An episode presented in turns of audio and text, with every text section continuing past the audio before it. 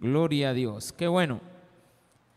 Apocalipsis capítulo 16 nos mete en un grave problema, pero lo vamos a tratar la manera de, de, de identificar. Pero lo que viene más tremendo es lo de la próxima semana, el capítulo 17. Hay personas que han bueno, los, los que han estudiado la palabra de Dios desde hace ya más de dos mil años, se viene tratando la manera de poder identificar, no es interpretar realmente, sino que es identificar el mensaje del próximo viernes, es el capítulo 17. Se considera que en toda la Biblia el capítulo más difícil de poder identificar a qué se refiere es el del Apocalipsis 17 y 18 realmente, ambos, pero el 17 está considerado como tal, pero sin embargo, yo lo invito a que la otra semana venga, si Dios le nos permite estar todavía con vida y estar por acá, y poder identificar a qué se refiere eso de la caída de Babilonia. Eh, como digo, eh, no sin menos, es el, es el capítulo más difícil que hay. Hay otros que también se pegan un poquito, pero la verdad es que Dios no nos ha dejado nada oculto. Interpretar implicaría buscar en cosas que no están claras y ocultas, pero a nosotros Dios nos ha permitido anticipadamente conocer los acontecimientos que sucederán en la tierra este, durante la tribulación. Y la caída de Babilonia va a ser anticipada desde ya en el capítulo 16. Ese es el preámbulo de lo que viene. Tiene ahí el capítulo 16, versículos del 12 en adelante. Hoy también vamos a identificar que este día se derrama la última copa de la ira de Dios en el Apocalipsis. Y luego vendrá pues el anuncio de una gran batalla, la batalla final, que creo que en todas las pensamientos teológicos eh, o también religiosos, se sabe que el bien va a triunfar siempre sobre el mal. Y se habla en cualquier este, pensamiento, e incluso mitológico, que siempre va a haber una victoria de los dioses buenos sobre los dioses malos, y en nuestro caso, la identificación clara de la victoria de Jesucristo sobre todas las huestes de maldad. Vamos a leerlo, ¿lo tiene? Dice el capítulo 16, versículo 12. El sexto ángel derramó su copa sobre el gran río Éufrates y el agua de éste se secó para que tuviese preparado el camino a los reyes del oriente. Y vi salir de la boca del dragón y de la boca de la bestia y de la boca del falso profeta. Tres espíritus inmundos a manera de ranas, pues son espíritus de demonios que hacen señales y van a los reyes de la tierra en todo el mundo para reunirlos a la batalla de aquel gran día del Dios Todopoderoso.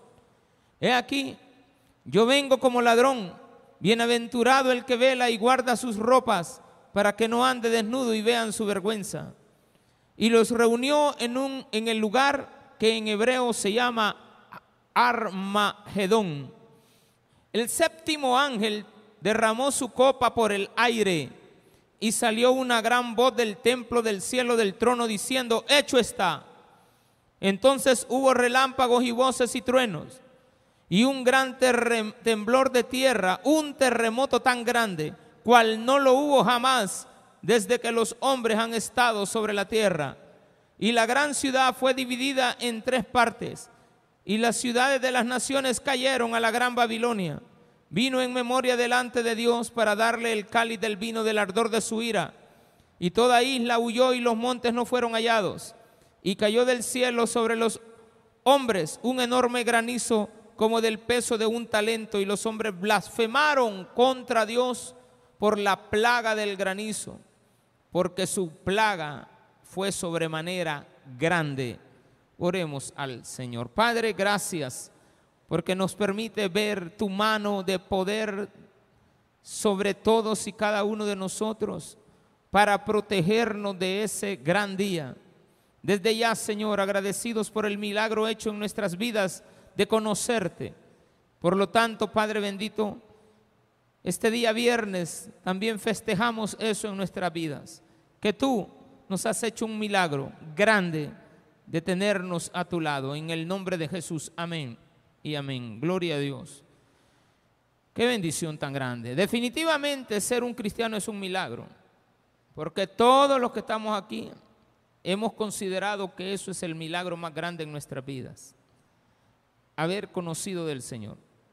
Porque el milagro se ejecutará, pues, ya sea en el momento en el cual Cristo nos llame a su presencia, Él venga en su segunda venida, y en ese lapso seamos nosotros transformados, si estamos vivos, y si hemos muerto, pues reunirnos con los seres queridos que ya se nos adelantaron.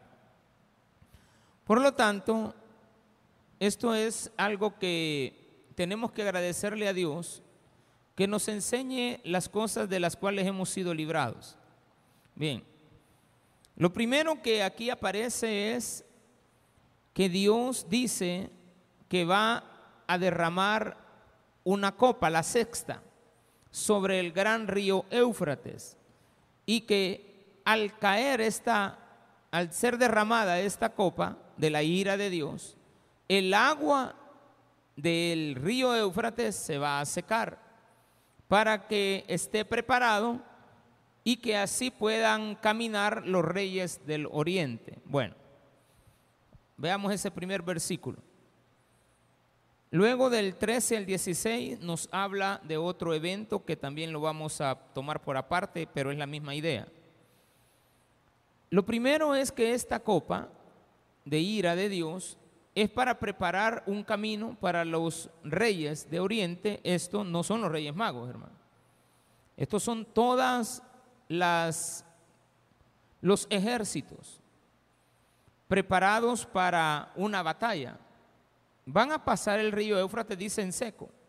Casi siempre en la Biblia no es extraño encontrar que se pasa un río en seco e incluso el mar rojo se pasó en seco.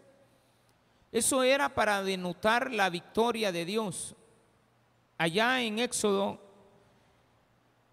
en el capítulo 14, la Biblia nos habla acerca de que el pueblo de Dios pasó el mar rojo eh, caminando, porque las aguas fueron separadas, o sea, se dividió el mar. Y luego también hay otras escenas donde en el libro de Josué tenían que pasar a la tierra prometida, pero tenían que pasar obligatoriamente el río Jordán, que es uno de los ríos más, es pequeño, es angosto, pero es muy caudaloso. Es imposible que usted pueda atreverse, a pesar de que puedan ser tramos de 10, 15 metros en algunos lugares, un espacio como este, si lo andamos buscando lo hallamos, un espacio pequeño, eh, pero es imposible pasar por lo, caudaloso, la velocidad que ese río lleva. Estamos hablando de recorrer un promedio de 400, este, menos, menos, mucho menos de 400 kilómetros en línea recta. Es uno de los ríos que no tiene mucha, mucha zigzag, es casi recto. Eso implica que toma unas velocidades muy grandes. Pero son ejemplos de lo que Dios puede hacer. Y aquí en la mente judía, pues eso era fácil de poder determinar que Dios puede hacerlo. Pero ¿por qué el río Éufrates en este sentido? El río Éufrates sabemos de que es el que divide lo que es oriente extremo con el medio oriente. Si lo vemos en un mapa, está allá por Irak en la zona también geográfica de Irán. Es algo que ya hemos mencionado, que en los capítulos del 13 en adelante se dice que eh, la bestia está identificada con Roma, con el imperio romano y también con Nerón. Y hemos identificado que en sí Babilonia es Roma y que Cuando hablamos del río Éufrates, evidentemente estamos hablando de una parte simbólica de lo que era la batalla que se le ganó de parte de Babilonia, de los persas a los babilonios. Los persas dicen la historia que Ciro, para conquistar Babilonia, eh, hizo una estrategia fenomenal hasta el día de hoy. Una, un acto de ingeniería sumamente espectacular. Mandó a un ejército a luchar mientras al otro ejército lo puso en las posiciones altas del Éufrates e hizo una represa como, para que lo entendamos bien, acá en El Salvador está el Cerrón Grande, que es un lago artificial que se hizo para detener las aguas del río Lempa, mientras se construía una presa hidroeléctrica.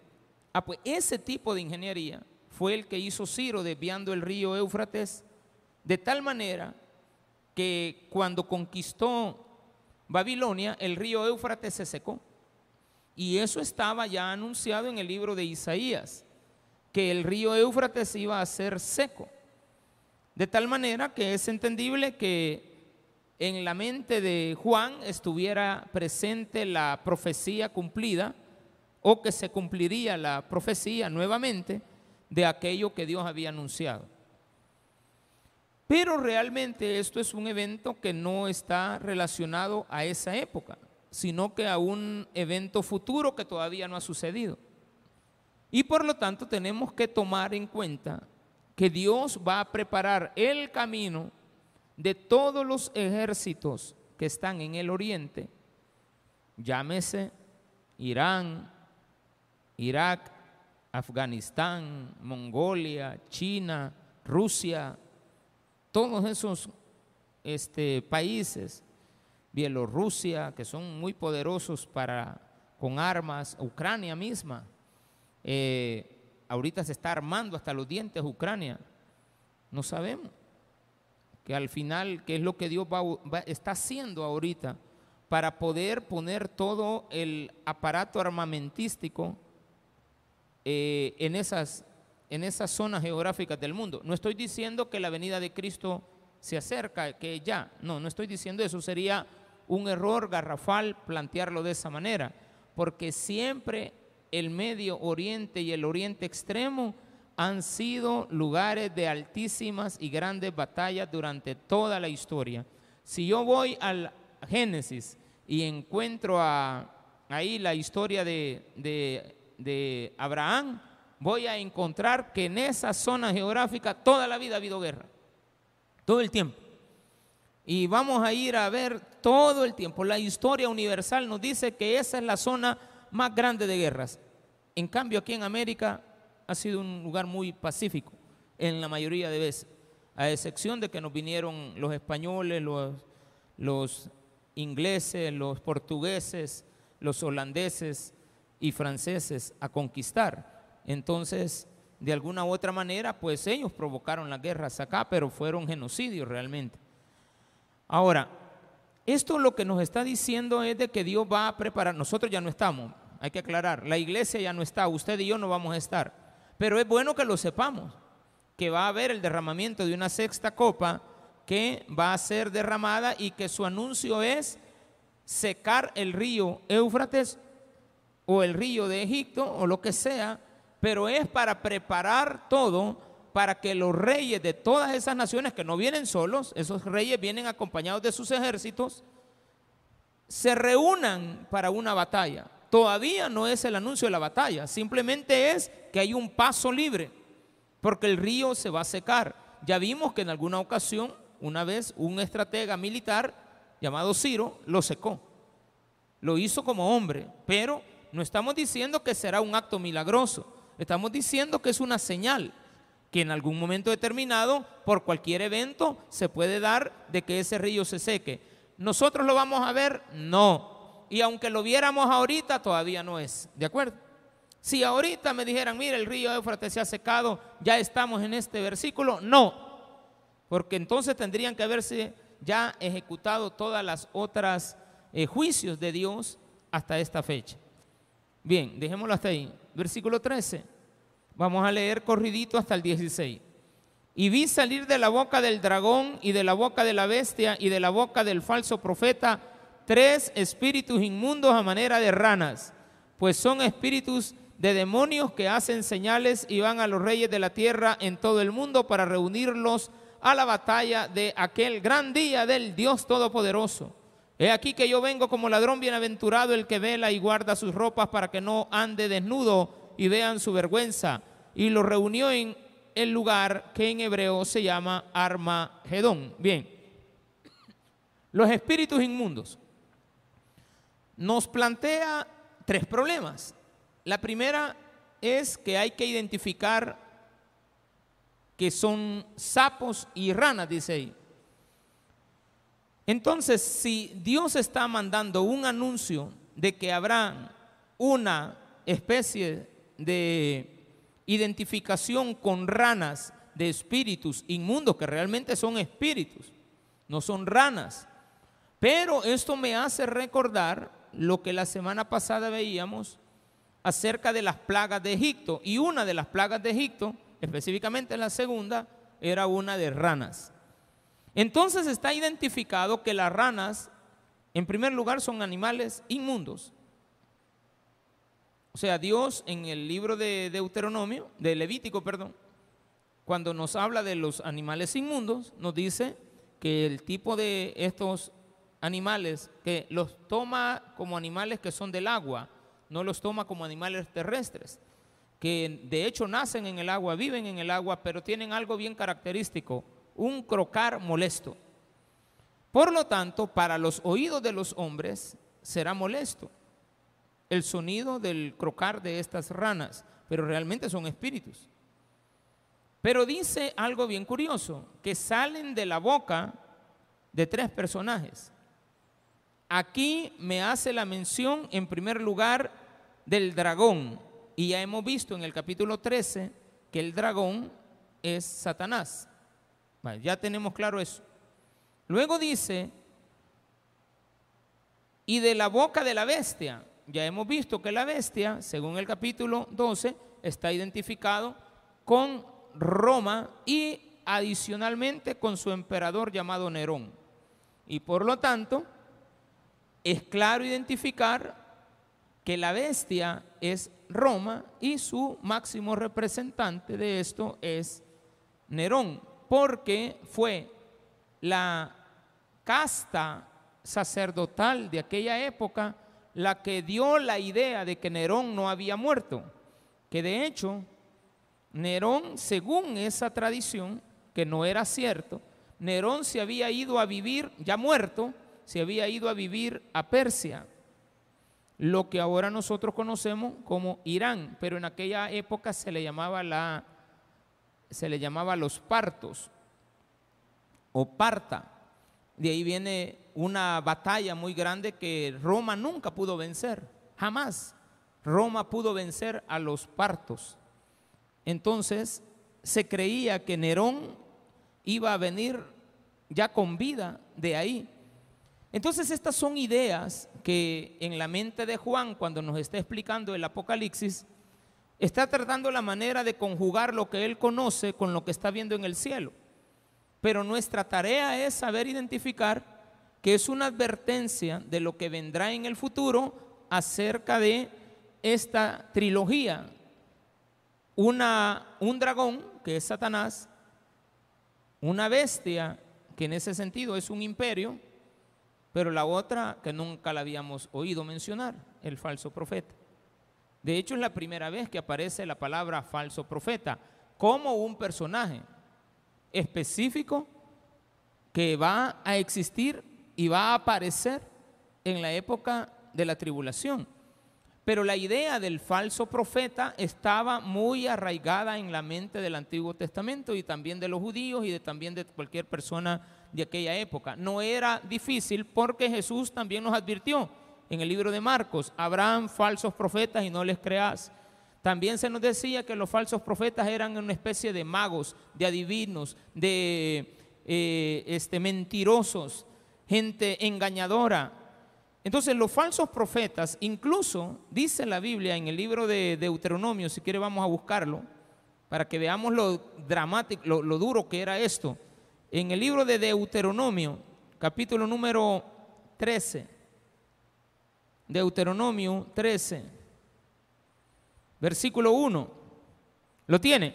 Deuteronomio 13, 1 nos dice lo siguiente, cuando se levante en medio de ti profeta o soñador de sueños y te anunciare señal o prodigios, y, se, y si se cumpliese la señal o prodigio que él te anunció diciendo, vamos en pos de dioses ajenos que no conociste y sirvámosle, no darás oído a las palabras de tal profeta ni a tal soñador de sueño, porque Jehová nuestro Dios os está probando para saber si amáis a Jehová vuestro Dios con todo vuestro corazón y con toda vuestra alma. En pos de Jehová vuestro Dios andaréis, a él temeréis, guardaréis sus mandamientos y escucharéis su voz. A él serviréis y a él seguiréis. Tal profeta o soñador de sueños ha de ser muerto. Por cuanto aconsejó rebelión contra Jehová vuestro Dios que te sacó de la tierra de Egipto y te rescató de casa de servidumbre y trató de apartarte del camino por el cual Jehová tu Dios te mandó que anduvieses y así quitarás el mal de en medio de ti. Pero fíjese que habla de profeta o soñador de sueños. Y la Biblia casi siempre nos habla en plural, falsos profetas. Pero acá no dice falsos profetas, dice el falso profeta. Obligatoriamente, regresemos a Apocalipsis, ¿cuál era? ¿Están aquí, hermano? ¿O no? ¿O andan ahí en Apocalipsis ahorita? Están viviendo la tribulación de sus vidas ahora. Bueno, dice acá, veámoslo despacito, y de la boca del falso profeta tres espíritus inmundos a manera de ranas. Bueno, ya vimos que el problema de las ranas podría decirse que está resuelto con identificar que las ranas hablan de inmundicia. Pero aquí habla de la boca de tres personajes. Uno, el dragón y la bestia, pero el tercero no lo habíamos visto aparecer en toda la tribulación. Es la primera vez que en la tribulación aparece la figura final, el falso profeta. Y el falso profeta no es más que alguien que habla. Cuando nosotros sabemos, sabemos que la palabra espíritu es neuma, pero también está acá la palabra hablar. Quiere decir que estos espíritus hablan mal. Pero al decir que hablan mal, lo que estamos hablando es que hablan inmundicias, mentiras, falsedades.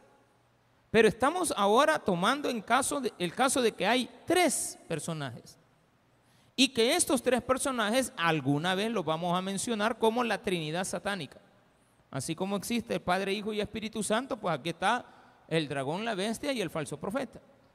Pero que el falso profeta engaña a la gente haciéndole ver que la bestia es a quien se debe de adorar. Hemos visto anteriormente que el ejemplo que tenemos en la historia de la humanidad como el personaje más malo que ha existido, no ha existido otro hermano.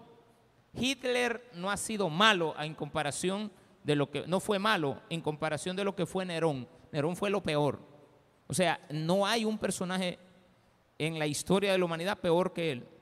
O sea, cuando ya lo ponemos en categoría, veamos quién fue la peor persona que ha existido. aquí no piense en los más malos que han habido aquí en El Salvador, no, no. E, es Nerón. Pero bien, la cuestión es esta, de que nos dice que salen de la boca de ellos espíritus inmundos a especie de ranas. Y las ranas tienen algo que molesta, su sonido. El peor sonido de un animal se consideraba en la antigüedad que era el de la rana. Y por lo tanto, si es un sonido, está relacionado al hablar. Pero ¿qué enseña estar oyendo una rana? Nada bueno, es algo malo. O sea, yo no quiero estar escuchando una rana, porque una rana me va a molestar sus palabras. Por lo tanto, la idea de este versículo y de este capítulo es que todo lo que hablen ellos tres son cosas inmundas no debemos de escuchar, porque la Biblia nos dice que no debemos de escuchar a tal falsos profetas y en este caso se sigue cumpliendo que a este falso profeta en especial Dios le está tomando esto en consideración al mundo. Para que usted lo entienda, ¿por qué se da esto? Dios es un Dios misericordioso. Tuvo misericordia contigo de enseñarte el camino de la salvación antes de la tribulación. Y antes de que te mueras también. Porque si te hubieras muerto sin Cristo, estuvieras totalmente condenado. Bien.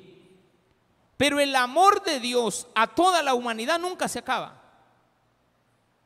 Dios les mandó siete sellos desatados. Primer sello, segundo sello, tercero. Y salió esto, y salió el otro, y salió un caballo, dos caballos, tres caballos, cuatro caballos. Y después vinieron terremotos, vinieron pestes, vinieron una cosa, vinieron trompetas.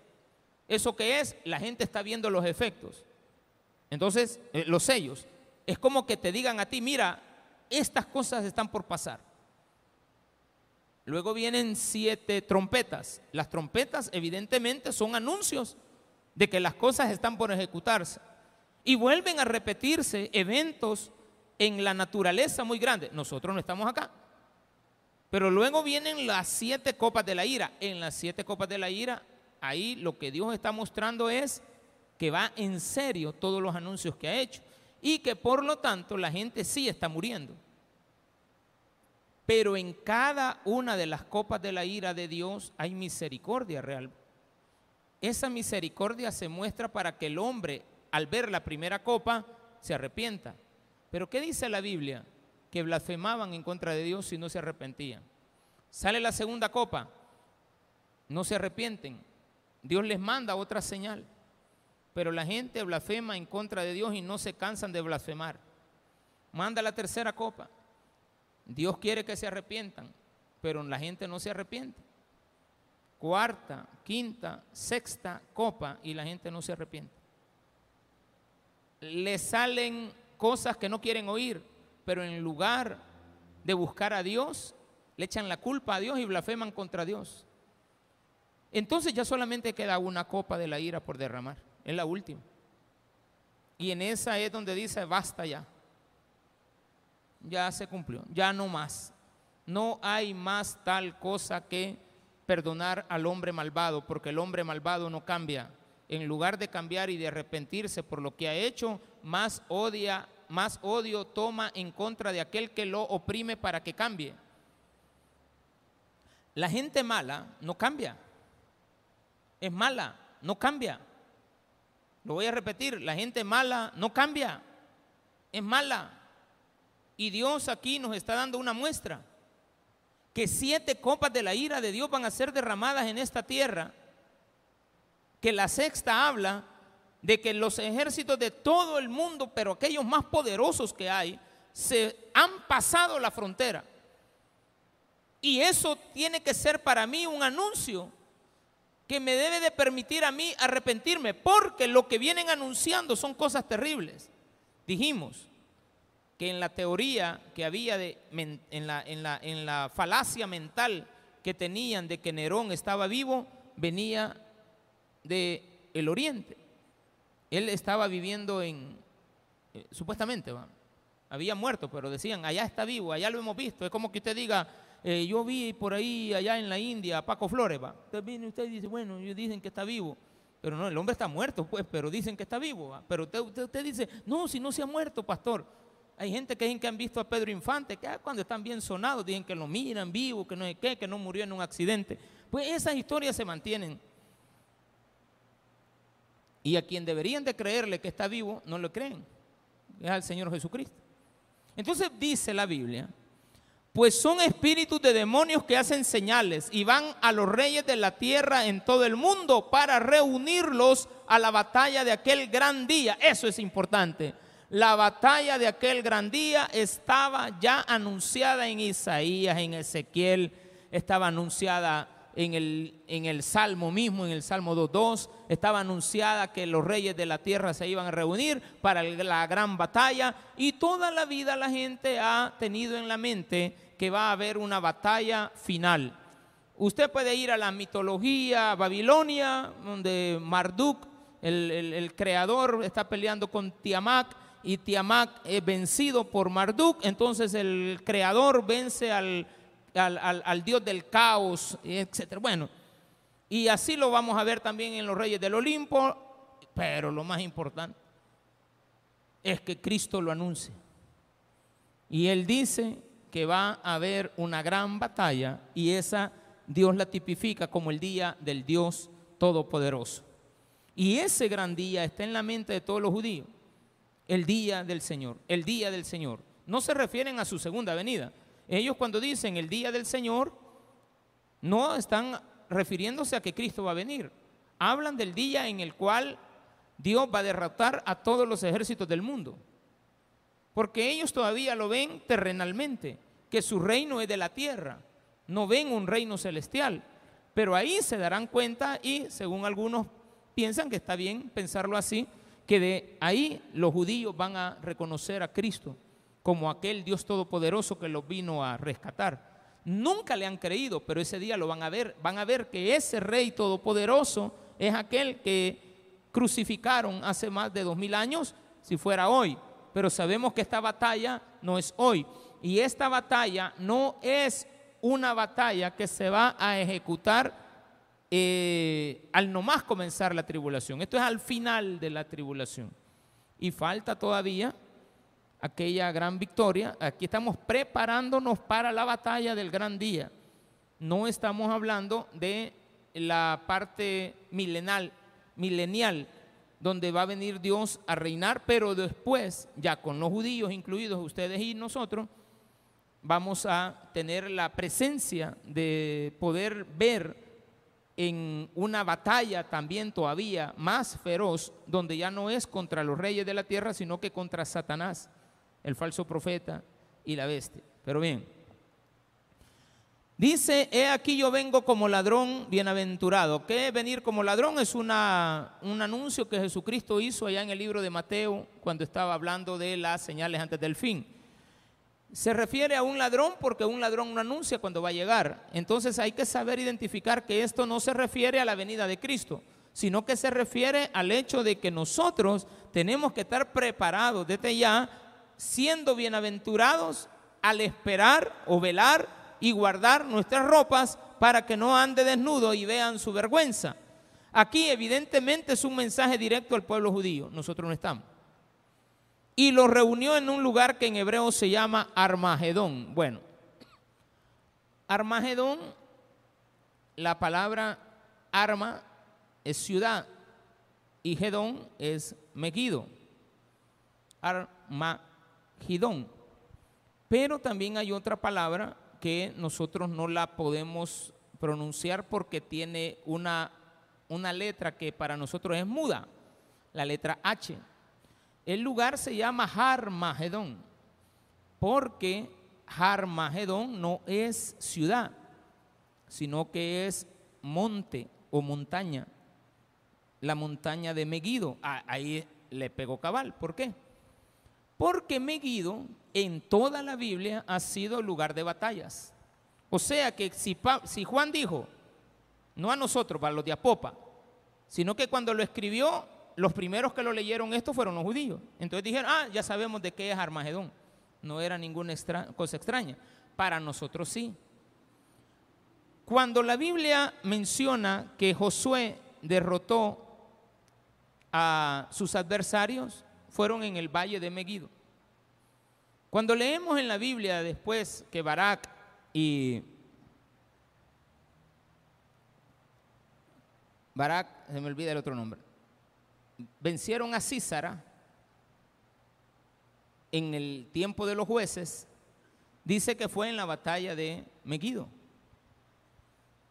Y muchas veces en Megido se han suscitado muchas batallas. Ahí también Faraón Necao le dio muerte a un rey de Israel. Josías, un buen joven, murió en una batalla también ahí. O sea que cuando decían, vamos a la guerra, había un lugar para ir a pelear. O sea, ya había un lugar para las batallas. Y el que fuera, como que fuera el rim, pues. Como que usted dijera, vamos a la arena Santanita y ahí vamos a ver de qué, quién es el que gana. Entonces había un lugar de batallas. Esa idea nos lleva a concluir que va a haber una batalla final en el lugar de las batallas, donde hay una montaña que se llama Megido y específicamente este lugar existe. Está en Israel.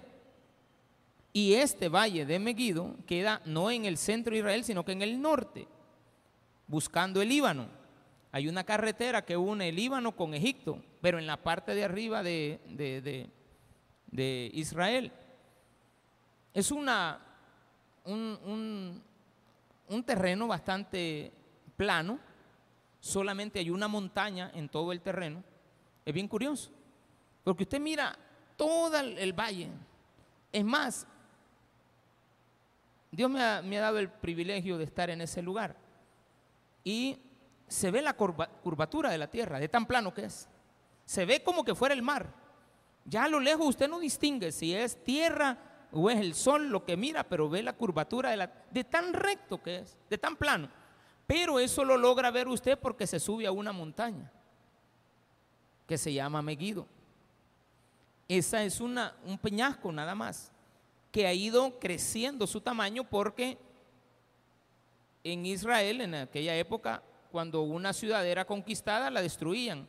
Pero en lugar de quitar los escombros, lo que hacían era enterrar los escombros, ponerle más tierra y construir otra ciudad encima.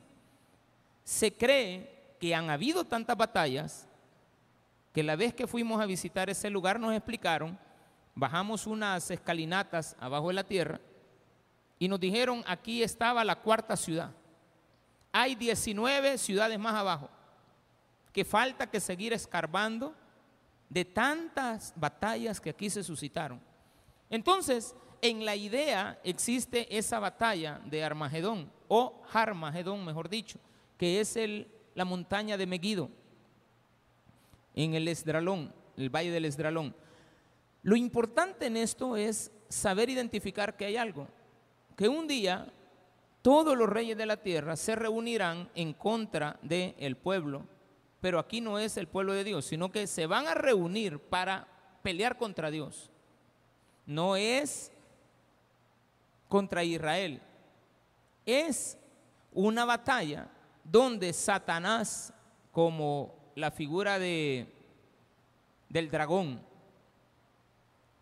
la bestia, que sería un imperio, un imperio gubernamental que engaña a la gente, diciéndoles que no le crean a Dios, sino que le crean a la bestia. Y el falso profeta que se va a encargar de estar delante de la bestia para darle vida a la bestia. Y de esa manera la gente va a creer. Pero aquí no estamos hablando de un pueblo en específico, estamos hablando de toda la población mundial engañada. Pero es una oportunidad de Dios para reunir a la gente. Y que la gente se arrepienta. Yo no sé si usted sigue viendo el amor de Dios hasta este momento. Tú puedes estar en las peores de las circunstancias, negativo, puedes estar este, todo cabizbajo, puedes tener depresión, puedes estar en la peor de tus borracheras, en el peor de tus decepciones amorosas, no importa lo que sea. Para ti ese día sería como un día desastroso para tu vida. Sin embargo, ahí en esa condición, Dios te va a buscar para que te arrepientas. Pero mucha gente, en lugar de arrepentirse, le echan la culpa a Dios. Entonces aparece una copa más, la última. Versículo 17. El séptimo ángel derramó su copa por el aire. Ok, aquí viene un problema. La última no va a ser una copa derramada en la tierra, sino que en el aire. Ya hemos visto que el falso profeta pega perfectamente con un personaje que es el que le va a engañar a la gente. Y esto pues aparece dos veces más en el, en el libro de Apocalipsis. Una vez en el capítulo 19 y otra en el 20. En el 19 dice que es capturado junto con la bestia. Quiere decir que es un personaje que está relacionado con ella. Pero aquí nos dice, el séptimo ángel derramó su copa por el aire y salió una gran voz del templo del cielo del trono diciendo, hecho está. Entonces hubo relámpagos y voces y truenos y un gran temblor de tierra, un terremoto tan grande cual no lo hubo jamás desde que los hombres han estado sobre la tierra. Y la gran ciudad fue dividida en tres partes y las ciudades de las naciones cayeron y la gran Babilonia vino en memoria delante de Dios para darle el cáliz del vino del ardor de su ira. Voy a llegar hasta ahí. Nos dice cosas curiosas. La gran ciudad fue dividida en tres. Evidentemente volvemos a encontrar que esto tiene más acercamiento con Roma que con Babilonia. Por la separación de poderes que hubo allá, Roma incluso en la época eh, posterior a Nerón, siguieron existiendo muchas más, muchos más conflictos por la creación de la república en tres poderes del Estado. Poder ejecutivo, poder legislativo y poder judicial. Lo que nosotros tenemos aquí en El Salvador como ley es producto del código romano, de las, de las, de la doctrina romana del derecho. Entonces nosotros tenemos, para nosotros es fácil identificar que el gobierno está, el, Estado está dividido en tres grandes partes. Pero estas grandes partes nunca se ponen de acuerdo. Nunca están de acuerdo. Uno quiere estar encima del otro y el otro quiere decir que lo puede derrocar. El, legislativo puede quitar al presidente, lo pueden quitar. ¿Sí? Yo me recuerdo que hace unos años atrás la Asamblea Legislativa intentó quitar al presidente de la República. Pero también el presidente puede hacer cambios, pero no se los deja a la Asamblea. Y entonces los, eh, los del judicial no lo permiten porque ellos interpretan la ley. Pero en un buen día de estos, a saber qué pasó, si sabemos qué pasó, le dieron el poder total y absoluto al presidente. Y con ese poder total y absoluto en la asamblea pudo destituir a los que a él lo amenazaban de destitución. Tremendo. Entonces no está dividido. Y ahora se ha unido este, estos tres. Pero en aquella época dice la Biblia que van a ser divididos. Pero era la idea que existía en la mente de Juan. Ya están divididos. Esto es una accidente, por decir algo, algo inédito que ha pasado en nuestro país. Esto no ha pasado en cualquier otro lugar, a menos que sea un gobierno comunista donde no hay elecciones y que la gente, ya un partido político pone al presidente, etcétera. Pero aquí, de una forma democrática, se escogió esa y se tomó esa decisión. Pero no es el común denominador. El común denominador es que siempre exista una división de poderes. Y aquí nos dice la Biblia que la gran ciudad fue dividida en tres partes y las ciudades de las naciones cayeron y la gran Babilonia vino en memoria delante de Dios. O sea, lo que le pasó a Babilonia vino en memoria, pero no es a Babilonia que le está pasando, es a Roma que le está sucediendo. Ahora, la Biblia está escrita en aquel contexto histórico.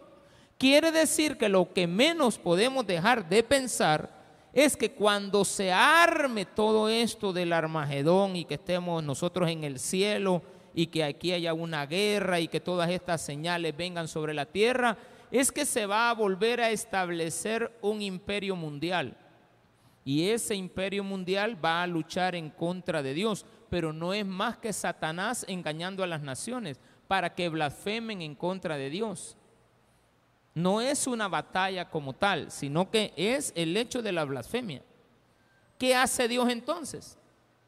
Manda algo que nosotros ahora podemos medio ya empezar a ver que se llama la contaminación del aire. La plaga no está en las personas, no está en, la, en el agua, no está en los peces, la plaga no está en las ranas, no está en los ríos, no está en el mar, está en el aire. Y si hay una plaga en el aire, no sé si usted va a poder quedar vivo, mi hermano. Así es de que lo que más le conviene, lo que le he venido diciendo desde el capítulo 4, no, desde el capítulo 5, de que estamos estudiando Apocalipsis, hasta ahorita que ya estamos terminando el 16, son 12 capítulos que le he estado diciendo. Dele gracias a Dios porque usted ya lo conoce.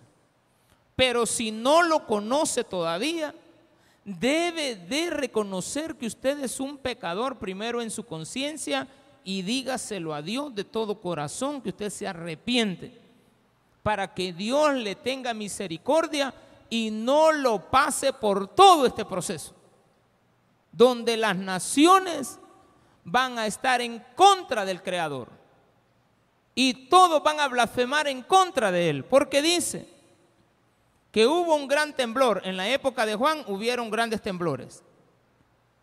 Allá en Italia, bueno, en la isla de Creta hubo un gran terremoto provocado por una isla que se formó en aquella época y que generó un gran terremoto.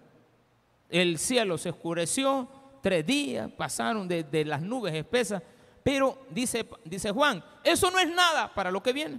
Yo vi un gran terremoto, más grande de lo que hemos visto ahora. Entonces dice, y toda isla huyó, o sea, la isla que él está viendo es donde él está, Patmos. Pero aquí él está diciendo, toda isla, ya no van a haber islas. Y los montes no fueron hallados, fue todo destruido. El terremoto fue tan grande que las montañas se cayeron y cayó del cielo sobre los hombres un enorme granizo como del peso de un talento, hermano. Esto es como 30 kilos. El, el talento pesaba 34 kilogramos. Usted se puede imaginar un granizo de 34 kilos, o sea, de 70 libras. No. Y dice la Biblia que eh, esto fue un enorme granizo que cayó. Acaban de caer unos granizos ayer allá en, en, la Florida, en Ohio y no sé qué otros lugares, en Luisiana, y la gente quedó espantada de ver el tamaño de los granizos, que eran unas pelotitas como de 20 gramos, mi hermano, media libra quizá. Y la gente quedó pero espantada porque una piedrecita, polvo puede ser, pero si está cayendo del cielo con fuerza, nos quiebra los vidrios las ventanas, nos puede herir. Pero aquí la gente ve esto. No estamos hablando de la misma plaga que hay en el aire. Esta es una contaminación a nivel catastrófico en todo el mundo, pero su iglesia no está ahí. Mire también de lo que lo ha librado el Señor. De usar mascarilla con protección, ¿de acuerdo? No, ahorita la de tela ahí no sirve, mi hermano. Ni esa, ni la N14, ni la N95 ahí no va a valer esto. Es de que si usted no ha aceptado a Cristo, le aconsejo que vaya comprando una mascarilla de esa. No le va a servir tampoco. Si Cristo viene hoy, este, busca las llaves del carro mía, ¿de acuerdo? las llaves del carro, las busca, lo abre y ahí hay unas mascarillas en la guantera hoy. Por si usted no ha aceptado a Cristo y Cristo viene pronto, ahí le van a quedar. Hmm. Dicen, y cayó del cielo sobre los hombres. Esto es lo peor, lo peor. Por más que uno le dice a la gente, cambia, deja de tomar, deja de fumar, deja de ser, deja, deja, deja, deja. Y los hombres blasfemaron contra Dios por la plaga del granizo porque su plaga fue sobremanera grande. Y ahí terminan las, ahí termina todo. Las siete copas de la ira, hasta ahí llegaron. Ya no hay más ira, ya no hay más eh, trompetas ni sellos que destapar libros. Ya no hay nada más. Basta ya. Ahí dice claramente la Biblia, hecho está. Ya no hay más. Ya no hay otra plaga para que la gente se arrepienta. Porque ha llegado, no a la conclusión, porque Dios lo sabe, es para que nosotros entendamos que después de 21 juicios, la gente no se arrepintió. Y ahí está aquella gente que viene a cada rato a decirle que se arrepiente, pero después no se, no se han arrepentido. Pero estos ni tan siquiera se arrepienten en lugar de arrepentirse, están en contra, odian y tienen todo en contra de Dios. Entonces, ¿qué es lo que nos espera? A nosotros nos espera estar en gloria, nos espera estar en Cristo, nos esperan la boda del Cordero, nos espera cantar en el cielo, nos espera un corito nuevo, nos está esperando ser la esposa ataviada para su marido, nos espera estar enfrente de un trono celestial. Eso es lo que nos espera, solamente por haber creído, hermano. Mire qué gran regalo, qué gran premio. Y va a venir aquel que anda molesto con Dios, a echarle la culpa a Dios de lo que está pasando, de la maldad que hay en el mundo. La maldad que nosotros estamos viendo ahora no es nada. Ahorita creo que a los más malos del Salvador los han metido en una cárcel. No digo que no haya gente, no, no sé, pues, no, no quiero pecar en esto, pero sería muy, muy, muy estúpido, quizás sería la palabra, de alguien tan inteligente que nos gobierna en este país, sería una estupidez haber capturado a un inocente. Él, no se va a prestar a ese juego. Algo tiene ahí que no le ha dicho. Esa persona que está capturada. Algo ha hecho. O con alguien habló o con alguien participó y eso lo ha relacionado.